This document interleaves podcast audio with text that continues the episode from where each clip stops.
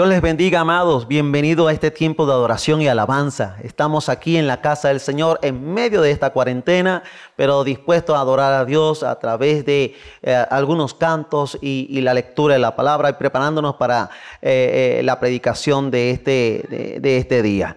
Yo le invito que allí donde pueda estar, incline su rostro, su corazón delante del Señor y ore conmigo.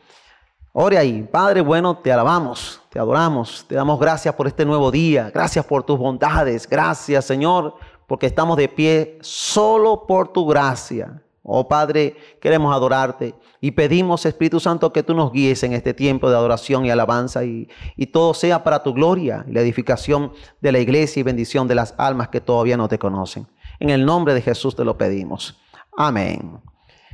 Le invito a que pueda buscar allí en su Biblia el Salmo 65. Voy a leer solamente el verso 4. Salmo 65, verso 4. Note lo que dice la escritura. Bienaventurado el que tú escogieres y atrajeres a ti, para que habite en tus atrios. Seremos saciados del bien de tu casa, de tu santo templo. Somos bienaventurados, somos dichosos, somos felices de que el Señor nos haya traído a Él y podamos disfrutar de la casa del Señor, aunque no podamos congregarnos, recuerde, vivimos en Él y Él vive en nosotros. Así que la presencia de Dios es el todo para nosotros. Él nos atrajo a Él. Su presencia es el todo para ti y es el todo para mí. Vamos a entonar este canto. Si se lo sabe, cante con el corazón. Y si no, cante con el corazón. Dios siempre ve el corazón. Adore al Señor.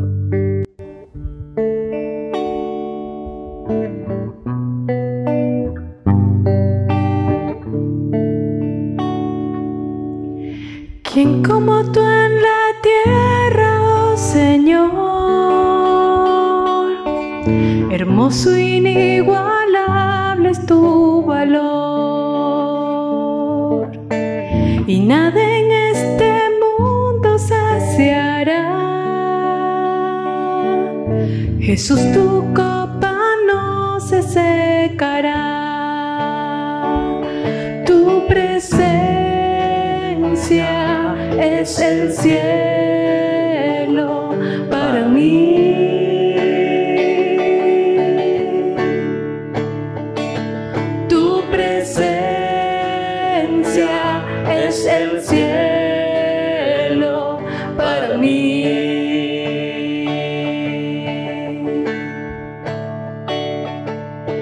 Tesoro de mi alma y corazón.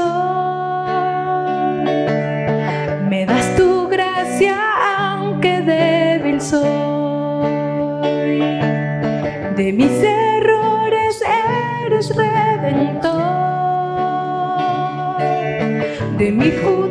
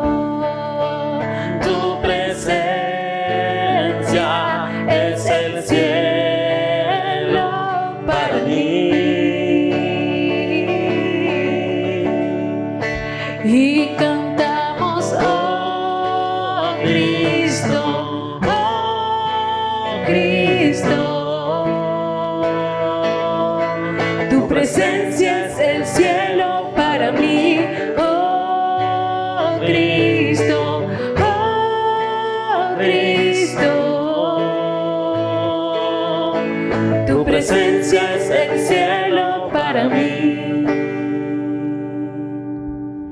Y mientras tenga vida esperaré.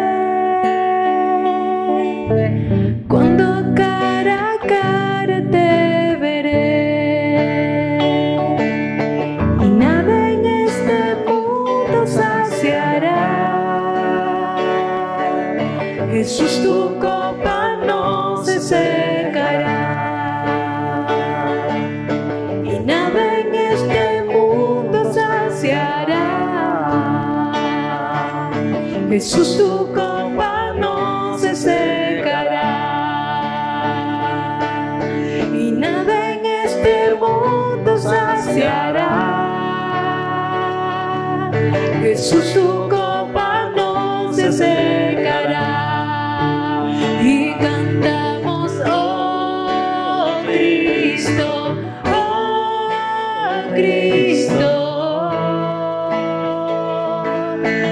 presencia es el cielo para mí,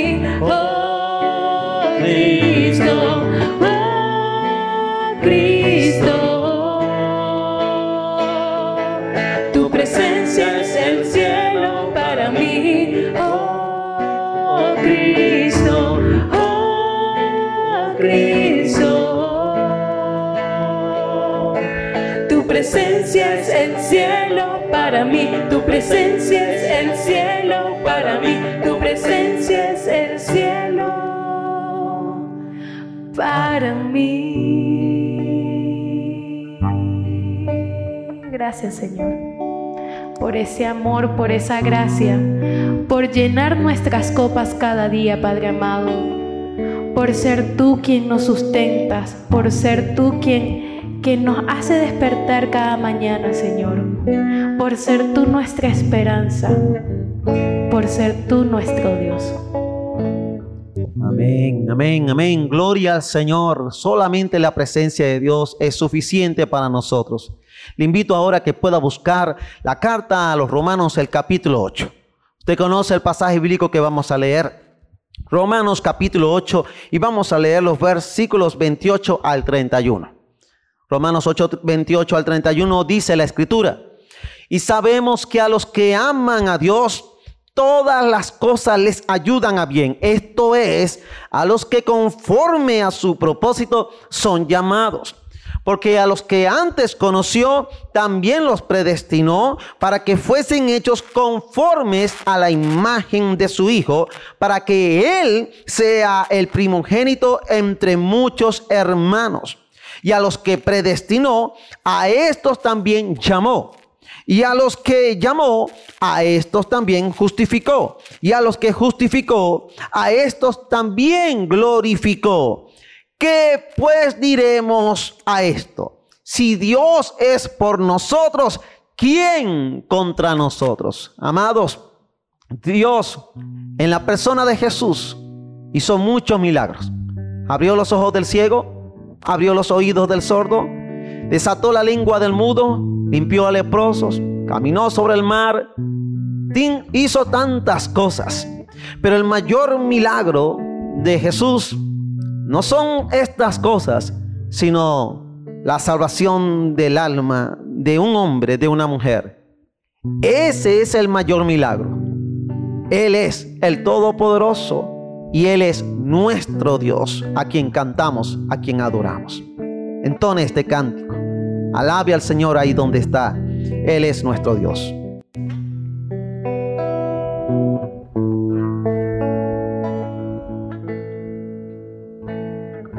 Agua en vino transformó, los ojos del ciego abrió. Como tú, no lo hay. Brillas en la oscuridad, del polvo nos levantarás. Nadie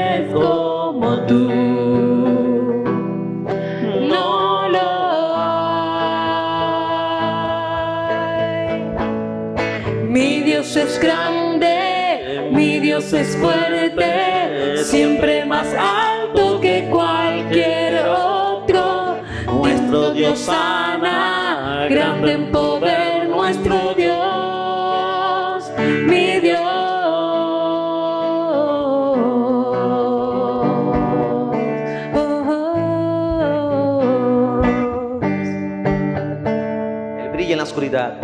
brillas en la oscuridad.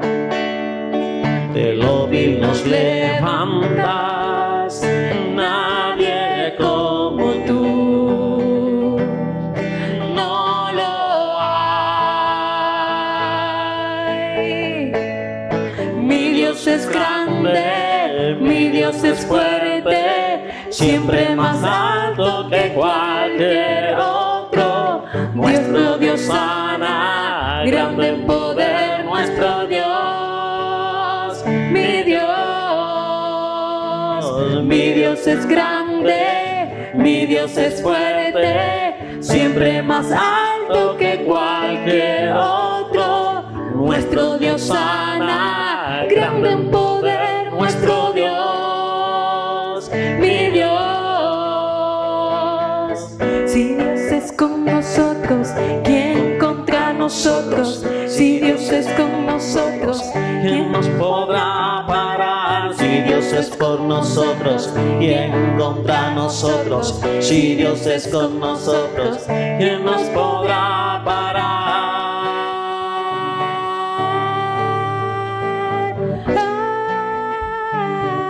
¿Quién nos podrá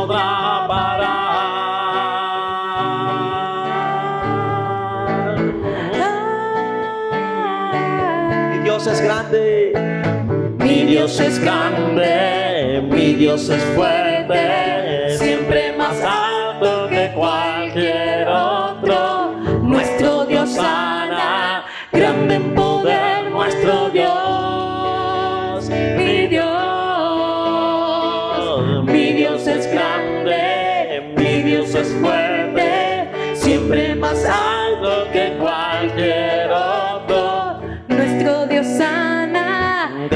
poder nuestro Dios, mi Dios. Si Dios es por nosotros, ¿quién contra nosotros? Si Dios es con nosotros, ¿Quién nos podrá parar? Si Dios es con nosotros, ¿quién contra nosotros? Si Dios es con nosotros, ¿quién nos podrá parar?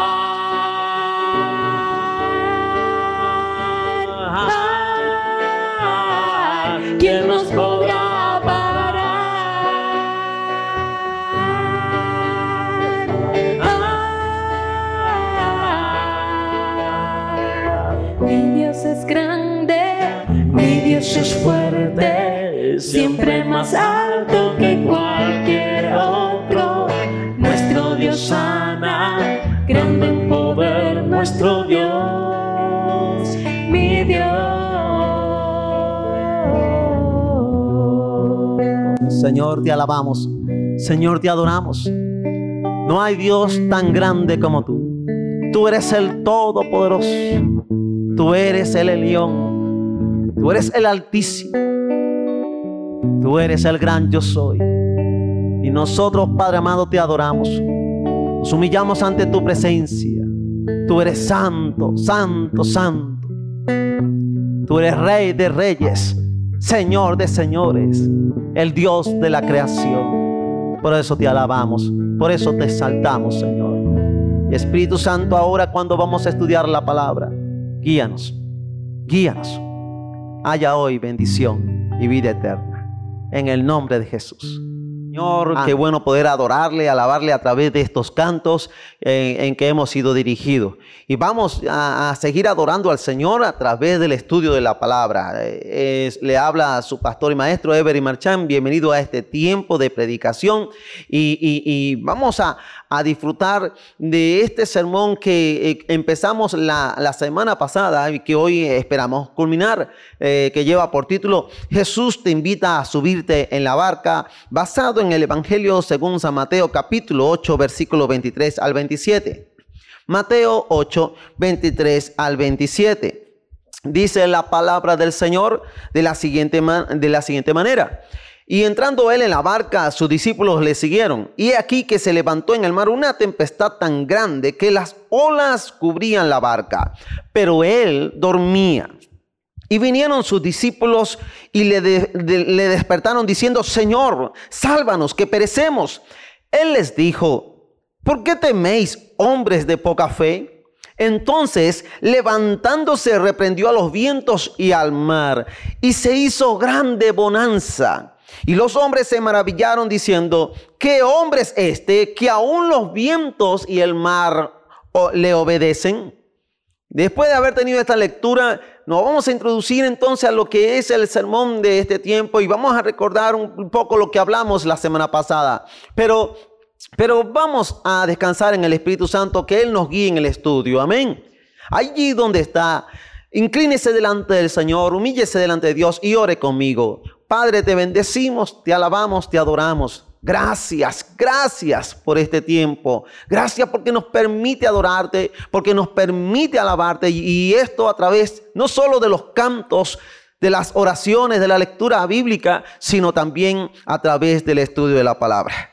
Pedimos, Espíritu Santo, que tú nos guíes. Guíanos en el estudio de hoy. En el nombre de Jesús haya hoy bendición y vida eterna. Gracias. Amén. Muy bien, amado, la semana pasada pudimos estudiar la primera parte de este sermón que, repito, Jesús te invita a subirte en la barca. Y allí estudiamos varias verdades. En, primer lugar, estudiamos que el mover de Jesús eh, eh, es una invitación a ir con Él. No puedes seguir a Jesús y quedarte donde está. Dios cuando se mueve te está diciendo, ven a trabajar conmigo, vamos a trabajar, muévete conmigo. En segundo lugar, vimos que Jesús sabía que habría una tormenta. Si creemos los cristianos y lo creemos conforme a la palabra que Jesús es Dios y Dios es omnisciente, Él conoce todas las cosas, Jesús sabía que había una tormenta en el, mar. Él lo, lo sabía y aún así fue con los discípulos en esa barca y fueron y se encontraron con esa tempestad tan grande que asustó mucho a los discípulos. Jesús lo sabía, Jesús lo sabía. Pero lo hermoso que estudiamos ese, eh, eh, la semana pasada es que eh, Jesús sabía que había una tormenta y que Él nos va a hacer pasar por tormentas, pero no nos deja solos. Él está con nosotros en la barca. Ese es nuestro Padre Celestial. En tercer lugar, nosotros pudimos ver que Jesús ejemplifica la paz en la tormenta. Una de las cosas que resaltábamos aquí era la humanidad de Jesús. Jesús trabajaba y trabajó fuertemente que llega un momento en que en la barca mientras eh, se surca el, mar, él dice, no hay nada que hacer, yo estoy cansado, vamos, vamos a, dormir un poco. Y Jesús dormía eh, en la barca mientras la tempestad estaba fuertemente activa. Ahora bien, de todos, todos los ministros del Señor, como nuestro Señor Jesús, nos cansamos, nos fatigamos. Ah, eso es normal. Y hay que descansar, no solo trabajar, hay que aprender, tenemos que trabajar magnífico, pero tenemos que aprender a descansar. Jesús descansó, pero no solamente esto en la parte humana, la parte divina es que eh, eh, eh, en medio de la tempestad, en medio de la tormenta, tú duermas, eh, tú, duermas tranquilo. ¿Recuerdan aquel pasaje bíblico que les cité? En paz me acostaré y asimismo dormiré, porque solo tú, Jehová, me haces vivir confiado. Amados, en medio de la tempestad, aunque sé que es difícil, pero en medio de la tempestad el Señor nos insta a nosotros a, a estar tranquilos a estar en paz. Si Jesús está sobre la tormenta, sus discípulos también están sobre la tormenta. Y usted y yo somos discípulos de Cristo. Amén. Amén. Así sea. Y en cuarto lugar nosotros vimos la respuesta natural ante las tormentas. ¿Y cuál es la respuesta natural? Bueno, la respuesta natural, amado, ante la tormenta es que el Señor no te da cuidado de que perecemos. Es decir, la respuesta natural es, vamos a echarnos la culpa los unos a los otros. Vamos a atacarnos los unos a los otros. Esta es la respuesta natural. ¿Qué decíamos la semana pasada? Que, que muchos le están echando la culpa a los ciudadanos chinos por este asunto del coronavirus. Y yo preguntaba de manera de reflexión, ¿es que acaso ellos no han perdido familiares? ¿Es que acaso ellos no han perdido a seres queridos? Por favor, mire, esto no es de Dios, no está bien y no es, no es bueno que los cristianos participemos de esto. Amados, el Señor nos exhorta más bien a que podamos juntos llevar a cabo lo que Dios nos demanda hacer, aún en medio de la tormenta. Pero, pero, hoy vamos a ver la segunda parte de este tema, concluyéndolo así a partir del versículo 26 y 27. Si me permiten una vez más, Versículo 26 al 27, la palabra de Dios dice, Él les dijo, ¿por qué teméis hombres de poca fe? Entonces levantándose reprendió a los vientos y al mar, y se hizo grande bonanza, y los hombres se maravillaron diciendo, ¿qué hombre es este que aún los vientos y el mar le obedecen? Amados, aquí vamos a ver varias verdades interesantes y la primera verdad es la pregunta confrontadora. La pregunta confrontadora, versículo 26, en la parte A, la primera parte. Él les dijo, Jesús lo confronta diciéndole, ¿por qué teméis hombres de poca fe? El verbo temer en griego es deiloi, indica miedo cobarde. ¿Y cómo es esto? Usted dirá, ¿cómo que miedo cobarde? El miedo no es miedo, el miedo no es cobarde. Bueno, hay miedos que son paralizantes. Y hay miedos que aunque tú lo sientas, tú dices, voy, voy hacia adelante. Voy a pesar de, lo que estoy, de, la amenaza que estoy sintiendo. Voy amenaza, eh, voy, perdón, a, a pesar de la amenaza que estoy viendo, de la circunstancia, voy hacia adelante. Pero hay miedos que te acobardan, que te paralizan. Y eso es lo que tú y yo tenemos que luchar. La idea es la de ese miedo paralizante, es la de un terror, es la de un pánico que no permite hacer absolutamente nada. Y en este caso no permite al Hijo de Dios descansar en Dios. ¿Por qué teméis? Amados, hay un temor natural en medio del peligro. Por supuesto que es natural, pero en este temor había un terror, un pánico que evidenciaba la incredulidad. Y es por eso que Jesús les exhorta en cuanto a la poca fe que ellos tenían. Ahora, escuche bien y lea bien esta palabra. Jesús no está diciendo que ellos no tienen fe. Él pregunta, ¿por qué teméis hombres de poca fe? Lo, escuchó y me vio el ademán. ¿Por qué teméis hombres de poca fe? Eh, Jesús reconoce que ellos tienen fe. Solo, solo que es, ¿cómo? ¿Cómo es esa fe? Poca. Poca fe. Ellos tenían fe porque clamaron a Cristo. Cuando vieron que la tormenta arreciaba, cuando, vieron que la tormenta estaba muy fuerte, cuando tuvieron el miedo paralizante, ellos pidieron ayuda al Señor. Eh, pero la fe era poca porque tuvieron ese terror. Aunque Cristo estaba allí en la barca con ellos.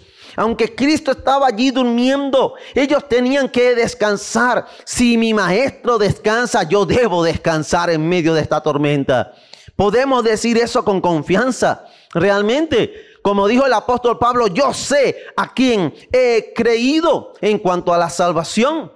Esto es muy importante, amado. Ahora usted dirá, bueno, pastor, Jesús dijo que si tuviéramos fe como un grano de mostaza, es decir, así de pequeña, podríamos decir a la montaña, pásate al mar y así sería. Así que con un poquito de fe, como dice aquel cántico, con un poquito de fe que tenían sus discípulos, podían salvarse. Amados, Ciertamente Jesús les dijo a los discípulos que debían tener fe como un grano de mostaza. Pero eh, ese poquito de fe debe estar afianzada en Cristo, en su persona, en su verdad que está en nosotros. Y este era el problema aquí, que, que aunque creían que Jesús podía salvarlos, que aunque creía que Jesús podía eh, guardarlos, no estaban totalmente confiados en que Él lo iba a hacer. No estaban realmente tranquilos en que Dios, Jesús, los iba a cuidar. Si Jesús está en la barca y ya había, habías conocido que había mostrado ser el Mesías, ¿por qué se paraliza tu corazón ante las tormentas de la vida? Si tú estás en Él y Él está en ti, ¿por qué dudas, amado hermano, amada hermana? ¿Por qué dudas de su cuidado, de su protección para contigo, aún para los tuyos, aunque ellos no hayan venido a los pies de Cristo? Si tú vives en Él, por Él y para Él, y tu vida está escondida con Cristo en Dios, como lo dice Colosenses capítulo 3, ¿Por qué tienes un miedo paralizante? Más bien, Él no nos ha dicho 365 veces, no temas. No temas 365 veces. No tengas miedo. Note lo que dice el apóstol Pablo al pastor Timoteo en la segunda carta a Timoteo capítulo 1 versículo 7. Segunda carta a Timoteo, capítulo 1, versículo 7. las palabras del apóstol Pablo son de seguridad, de confianza a este joven pastor. Note lo que dice la escritura. Segunda Timoteo capítulo 1 versículo 7. La palabra de Dios dice de la siguiente manera, porque no nos ha dado Dios espíritu de cobardía, sino de poder, de amor y de dominio propio. ¿Se da cuenta? Otra vez, hay un miedo natural. Pero cuando el miedo nos paraliza, cuando la timidez no, no, no, nos paraliza, eso no viene de Dios. Usted y yo más bien debemos, como, como, como dice la escritura, debemos afianzarnos en Dios y su palabra y decir, aunque tengo miedo, Señor, yo quiero confiar en ti. No quiero temer, no quiero paralizarme, no quiero quedarme inactivo. Quiero hacerlo todo en tu nombre, Señor, a pesar de las amenazas que pueda haber. Todo lo puedo en Cristo que me fortalece, aunque eso está en un contexto diferente, pero en Cristo somos fuertes. Diga al débil, fuerte soy. ¿No es lo que dice la escritura? En esta segunda parte de, de la invitación de Jesús a subirte en la barca, no solamente vemos la pregunta confrontadora, en segundo lugar, vemos la autoridad sobrenatural de Jesús. Vámonos otra vez a Mateo capítulo 8 y leamos el versículo 26, la parte B. Repito la segunda verdad, la segunda premisa, la autoridad sobrenatural de Jesús. La palabra del Señor dice, entonces, la parte B después de la pregunta, entonces levantándose, reprendió a los vientos y al mar y se hizo grande bonanza se hizo grande bonanza. El evangelista Marcos nos detalla esta reprensión a los vientos y al mar. Allá en el capítulo 4, eh, versículo 39. Marcos capítulo 4, versículo 39, eh, nos lo dice de esta manera. Y levantándose, reprendió al viento y dijo al mar, calla, enmudece. Y cesó el viento y se hizo grande bonanza. Estos dos términos interesantes, calla, enmudece, dos palabras sublimes de mando de parte de un Señor a sus servidores, que en este caso los servidores eran los elementos naturales como los vientos y el mar. Y es de notar esto porque nos indica que toda tormenta no actúa libremente de la soberanía de Dios, no lo hace. Todas las tormentas, tanto meteorológicas como almáticas, sociales, políticas, económicas, etcétera, están siempre bajo el señorío de Cristo, bajo el señorío de Dios. Usted puede dar gloria a su nombre. Al tener este pensamiento teológico, este pensamiento bíblico, lo que debe suceder en mi corazón, en tu corazón, es el afianzamiento, afianzamiento, perdón, de, de mi fe en Dios y en su palabra. Es decir, nada ocurre si Dios no lo envía o lo permite. Mínimo. Nada ocurre sin la soberanía del Señor. Nada ocurre fuera del conocimiento y del poder del Altísimo. Yo le invito a que pueda buscar el libro de Job, capítulo 38.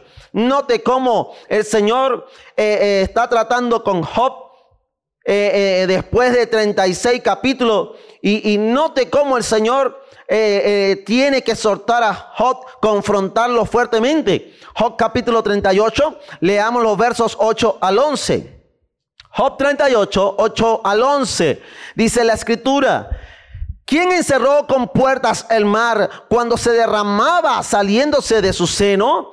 Cuando puse yo nubes por vestidura suya y por su faja oscuridad, y establecí sobre él mi decreto. Le puse puertas y cerrojo y dije, hasta aquí llegarás y no pasarás adelante. Y ahí parará el orgullo de tus olas. ¿Has mandado tú a la mañana en tus días? ¿Has mostrado al alba su lugar?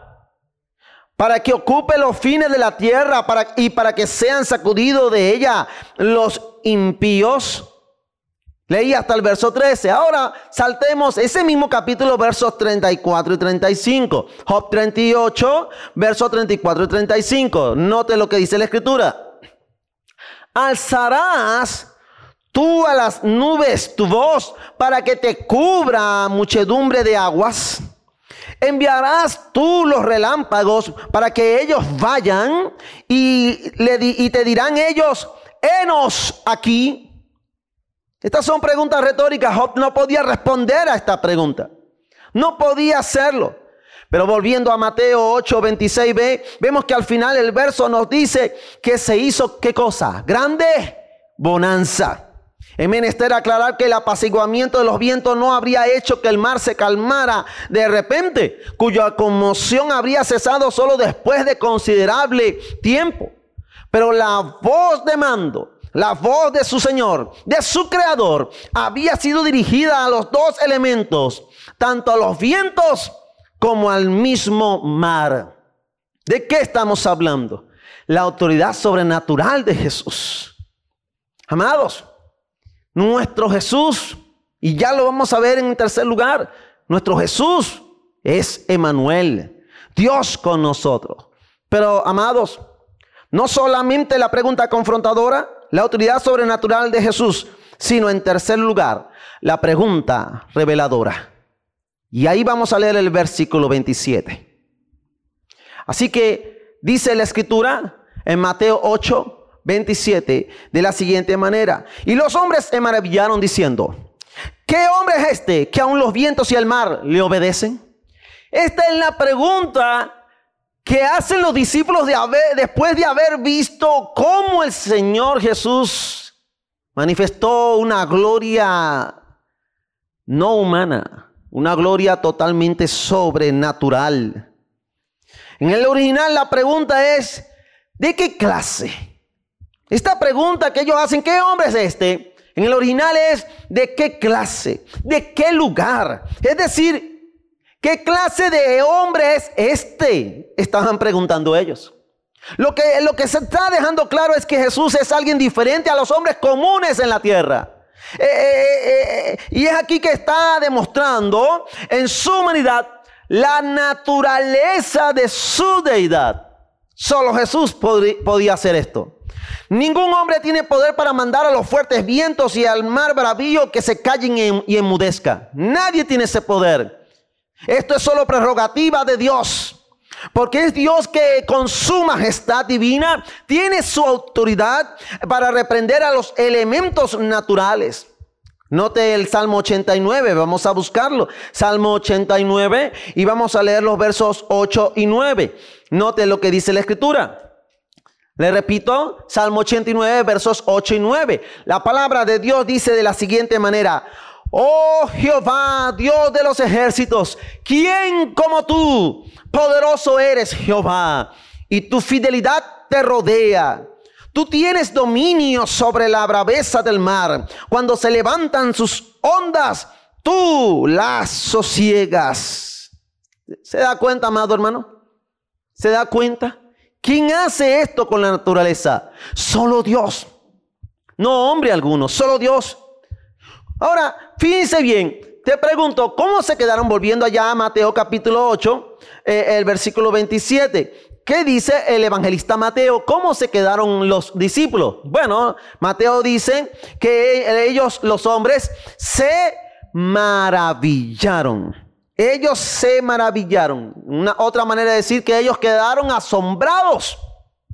Dios tiene ese efecto en, esa, en, su creación humana. ¿Por qué? Porque Él manifiesta su poder, su autoridad en y por medio de la naturaleza. Yo le invito, busque el Salmo 65. Este salmo es precioso y aquí este salmo eh, eh, eh, nos va a hablar del poder de Dios que tiene sobre la naturaleza. Y este salmo que fue escrito por el rey David nos va a, describir cómo el Señor tiene esta autoridad. Salmo 65. Y aunque la lectura es algo extensa, eh, eh, aunque la lectura eh, es algo larga, permítame poder disfrutarla junto con usted al leer este Salmo 65. Dice el Salmo 65 de la siguiente manera. Tuya es la alabanza en Sión, oh Dios, y a ti se pagarán los votos, entiéndase las promesas. Tú oyes la oración, a ti vendrá toda carne. Las iniquidades prevalecen contra mí, mas nuestras rebeliones tú las perdonarás. Bienaventurado, mire qué bendición, escuche esta parte, léalo allí. Verso 4, Salmo 65, verso 4. Bienaventurado el que tú escogieres y atrajeres a ti para que habite en tus atrios. Seremos saciados del bien de tu casa, de tu santo templo. ¿Cuánto dicen amén? Amén. Verso 5 dice, con tremendas cosas nos responderás tú en justicia. Oh Dios de nuestra salvación, esperanza de todos los términos de la tierra y de los más remotos confines del mar. Ya estamos tocando la parte de la naturaleza. Sigue diciendo el pasaje. Tú el que afirma los montes con su poder, ceñido de valentía, el que sosiega el estruendo de los mares, el estruendo de ondas y el alboroto de las naciones. Por tanto, los habitantes de los fines de la tierra temen de tus maravillas. Tú haces alegrar las salidas de la mañana y de la tarde. ¿Cuánto hemos disfrutado? Un amanecer. ¿Cuánto hemos disfrutado de un atardecer? Ahora, seguimos leyendo.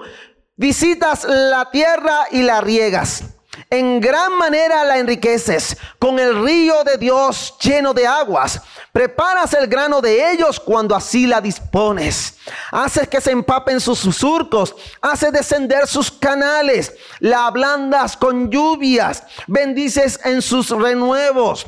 Bendices, perdón, sus renuevos. Tu corona el año con tus bienes y tus nubes destilan grosura. Destilan sobre los pastizales del desierto y los collados se ciñen de alegría. Se visten de manada los llanos y los valles se cubren de grano. Dan voces de júbilos, de júbilo, perdón, y aún cantan. Mire, este es el poder de Dios sobre la naturaleza.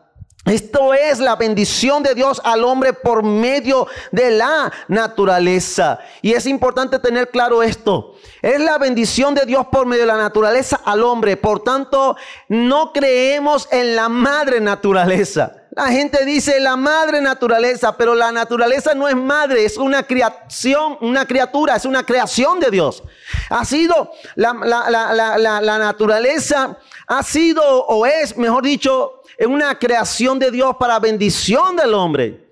Pero hemos de entender que ella no es nuestra madre, sino más bien co-criatura, co-creación. Esto es lo que entendemos. Ahora, ella, ella fue creada por Dios para que para bendición de la humanidad. Génesis capítulo 1, versículo 28 nos lo deja bien claro. Dice la palabra del Señor en Génesis capítulo 1, 28. Y los bendijo Dios a quienes? A Adán y a Eva. Y les dijo, fructificad y multiplicaos, llenad la tierra y sojuzgadla, y señoread en los peces del mar, en las aves de los cielos y en todas las bestias que se mueven sobre la tierra.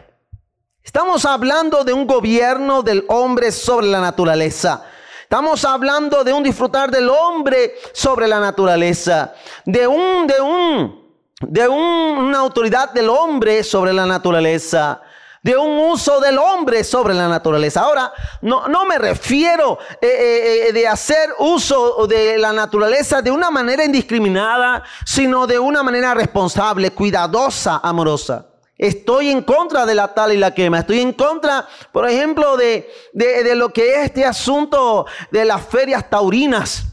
Estoy en contra de, la tortura de los animales, pero ¿podemos nosotros hacer uso de los animales y comer de ellos? Ciertamente lo podemos hacer, pero no, no de una manera despiadada, no de manera eh, eh, eh, criminal.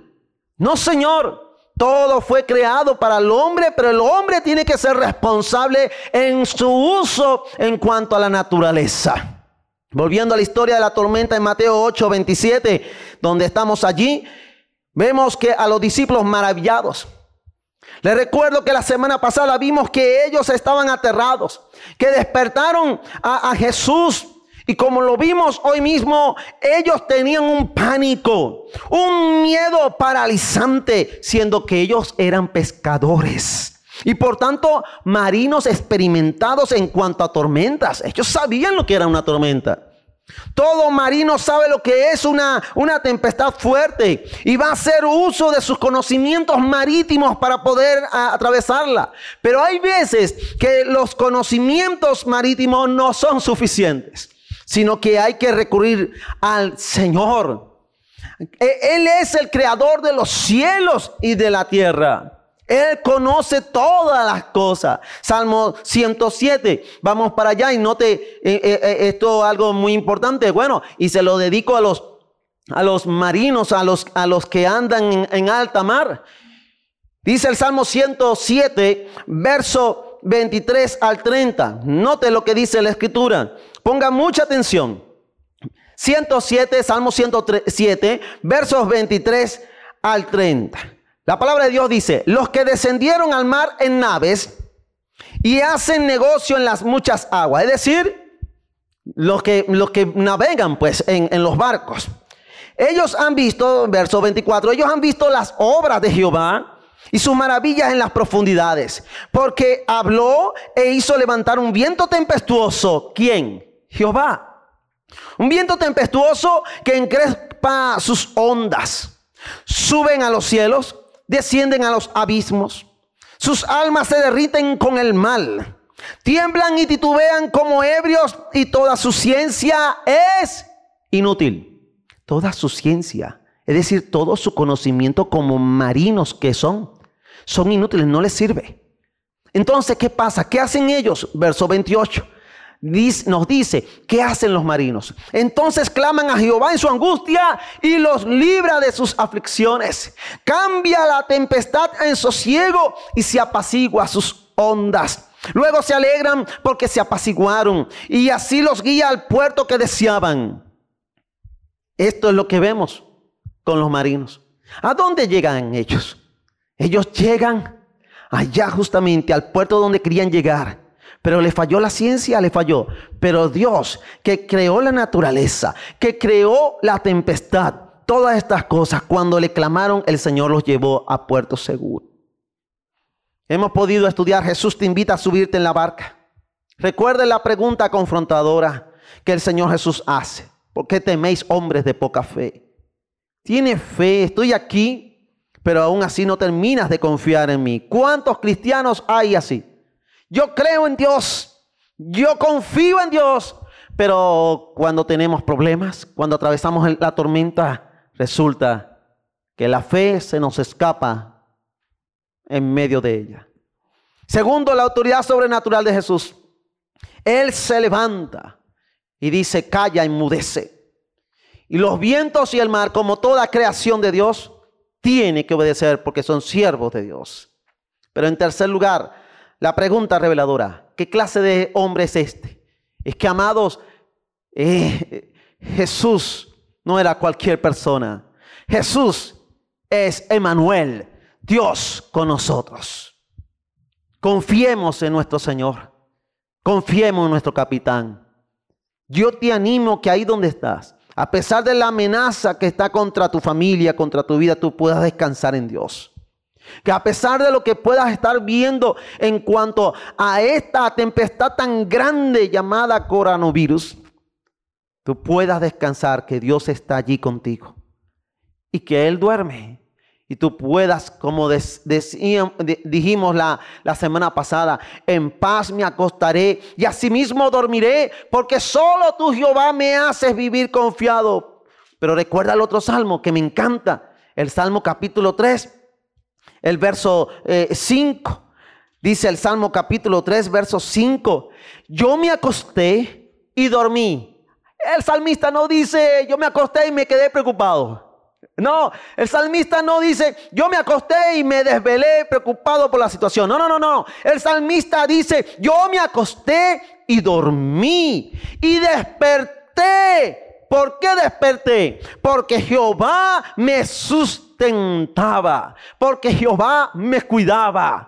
Amados, vamos a dormir, vamos a acostarnos, vamos a dormir. Y al día siguiente, por la gracia divina, vamos a levantarnos porque Dios es el que nos sustenta, Dios es el que nos cuida.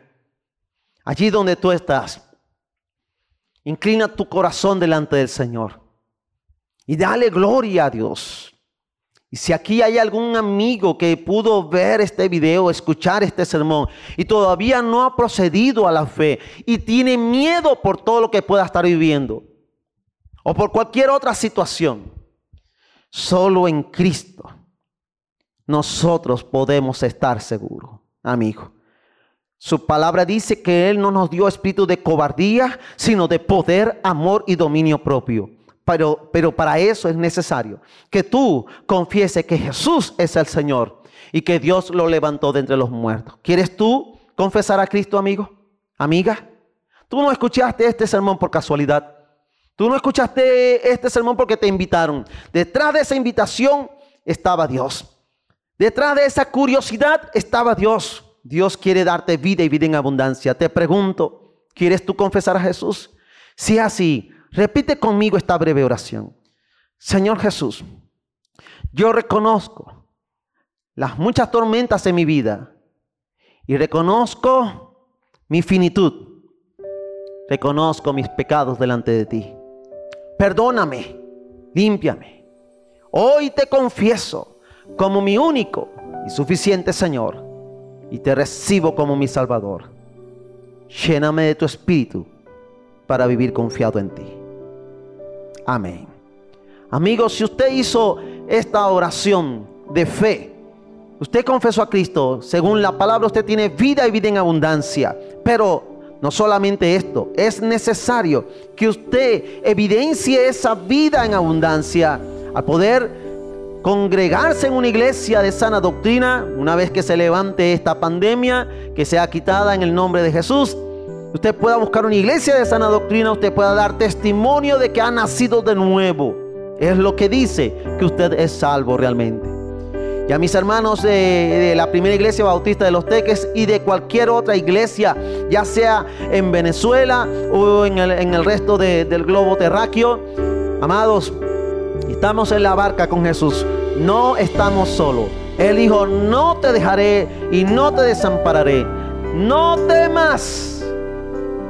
Lo ha dicho 365 veces, no temas. Amados, oremos al Señor damos gloria por este día. Padre, te bendecimos, te alabamos.